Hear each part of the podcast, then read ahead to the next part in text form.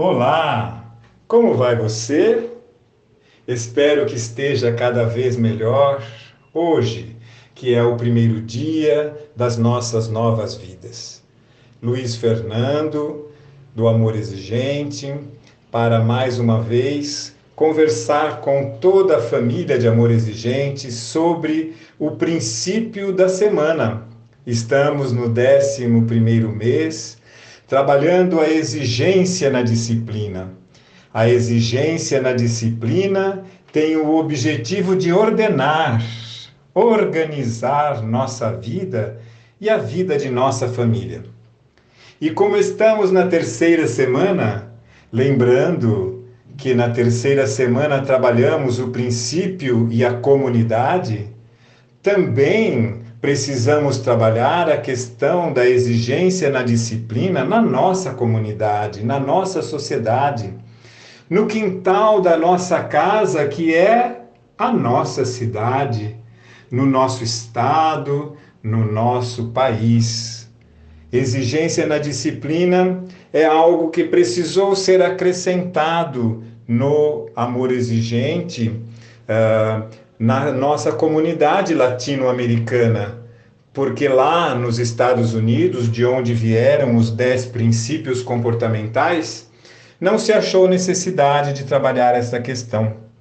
Mas no Brasil e em demais outros países latino-americanos, surgiu esta necessidade de trabalharmos este conceito, uma disciplina na nossa comunidade.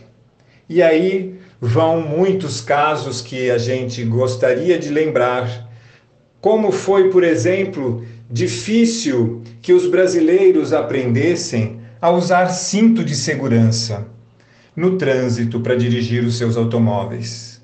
Durante muitos anos tentou-se aplicar esta lei e nada fazia com que os brasileiros conseguissem cumpri-la até o momento que um dos nossos governantes decidiu uh, fazer uma fiscalização e multar os motoristas que estavam dirigindo sem cinto de segurança e seus acompanhantes também.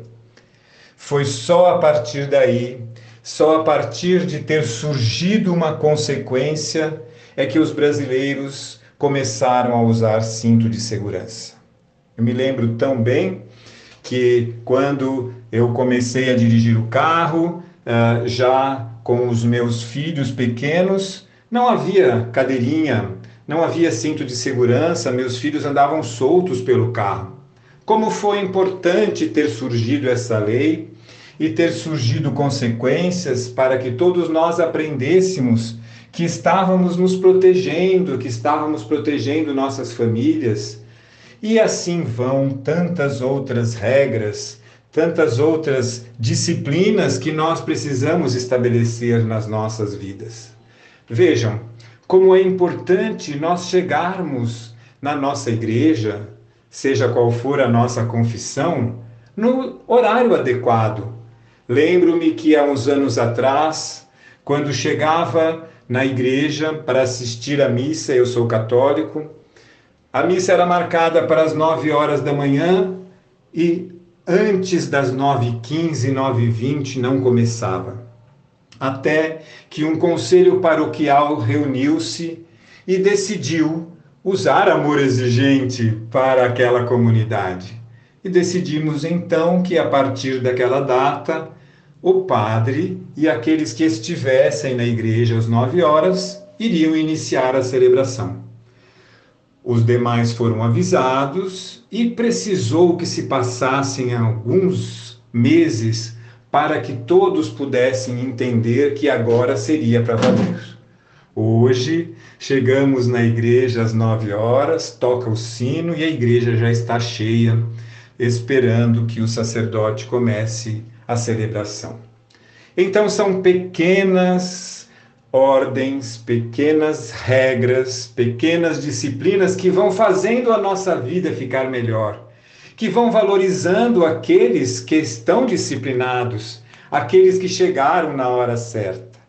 Poderia parar aqui para falar milhares de outros exemplos, para falar das regras de trânsito, mas me está me ocorrendo falar agora a respeito de uma nova lei que surgiu em função da pandemia. O uso obrigatório de máscaras nas nossas ruas, nas nossas, eh, no nosso comércio e no transporte público.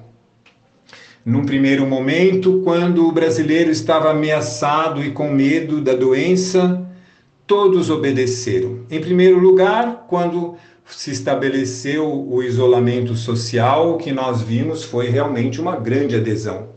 As pessoas não saíam de casa nem para comprar alimento. Com o passar dos dias, isso foi se abrandando e uh, também a obrigatoriedade do uso de máscara está sendo esquecida.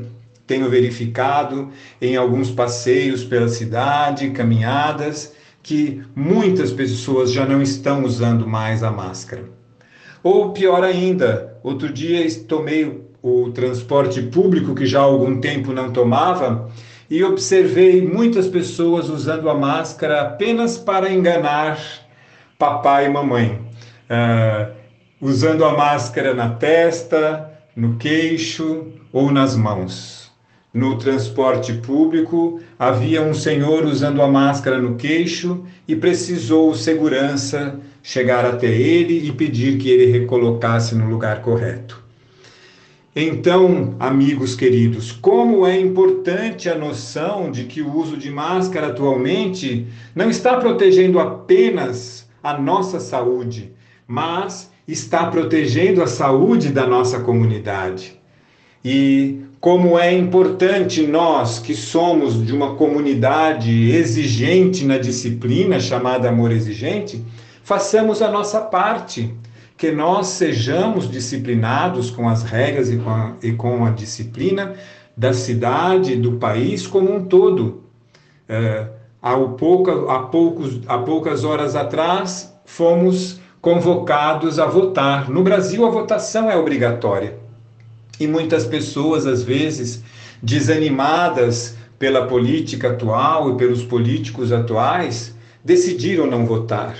Muito, foi, muito alta foi a abstinência. Mas nós não podemos nos esquecer que, além de um direito, é uma obrigação nossa como brasileiros. Então vai vir aí o segundo turno e nós precisamos ser disciplinados. E também não vamos usar a desculpa esfarrapada de que não vamos voltar por causa da, do Covid ou porque estamos em isolamento social. Algumas pessoas até poderão estar e devem estar se protegendo, aquelas que são do grupo de risco ou que não estejam bem de saúde. Mas os demais precisam fazer a obediência à regra. É uma regra estabelecida. É assim, amigos, na nossa sociedade as regras são dadas e nós precisamos ser obedientes, porque isso traz a melhoria da nossa vida comunitária, da nossa qualidade de vida como indivíduos. Se vivêssemos numa sociedade desestruturada e sem regras e sem lei, como seria de nossas vidas? Lembro-me da beleza de um rio caminhando em direção ao mar como é importante para este rio ter as margens que o direcionam para o seu objetivo final.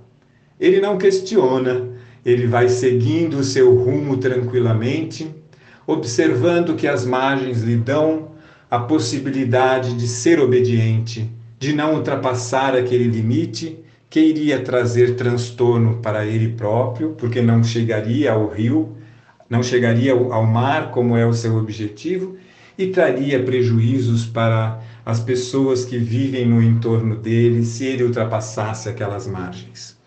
Então, tudo isto a própria natureza nos traz como pensamento na necessidade de que realmente precisamos organizar a nossa vida social, devemos organizar a nossa vida particular, individual e a nossa vida familiar.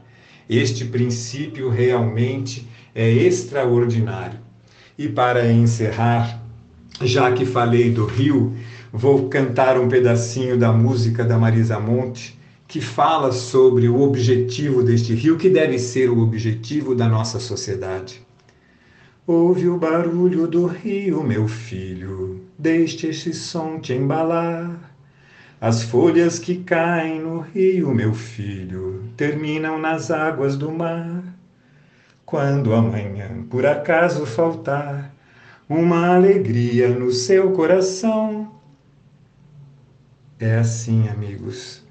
É desta maneira que, ao ouvir esta música, deixemos que o som do rio nos embale e que nós façamos como ele nos ensina. Sigamos dentro de normas, dentro de regras, dentro de margens que nos levarão ao nosso objetivo sempre de ficar cada vez melhor. Paz e bem.